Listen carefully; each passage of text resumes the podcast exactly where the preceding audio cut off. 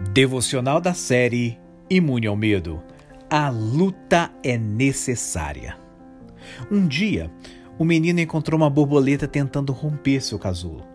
O garotinho decidiu então ajudar a desbravadora borboleta, mas depois de romper o seu casulo para ela, descobriu que a borboleta estava murcha e fraca, tão frágil que logo morreu.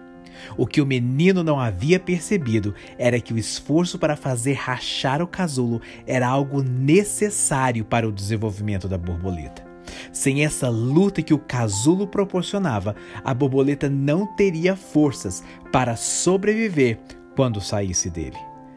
Deus nunca faz nada para nos prejudicar, mas Ele usa as dificuldades que surgem em nossas vidas para nos fazer crescer na fé, refinar nosso caráter e nos equipar para maiores desafios que teremos pela frente.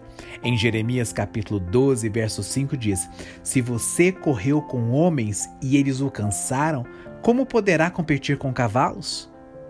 Nesse exato momento, ao redor do mundo, muitas pessoas estão enfrentando circunstâncias bastante difíceis devido à pandemia do Covid-19.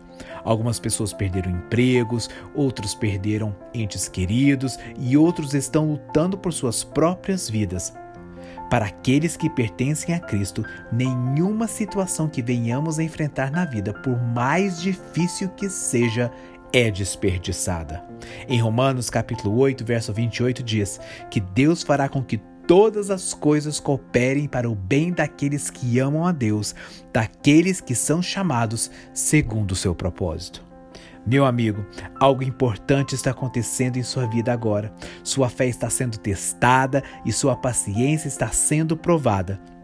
Seus ouvidos espirituais estão sendo sintonizados enquanto você ouve a voz do Espírito de Deus.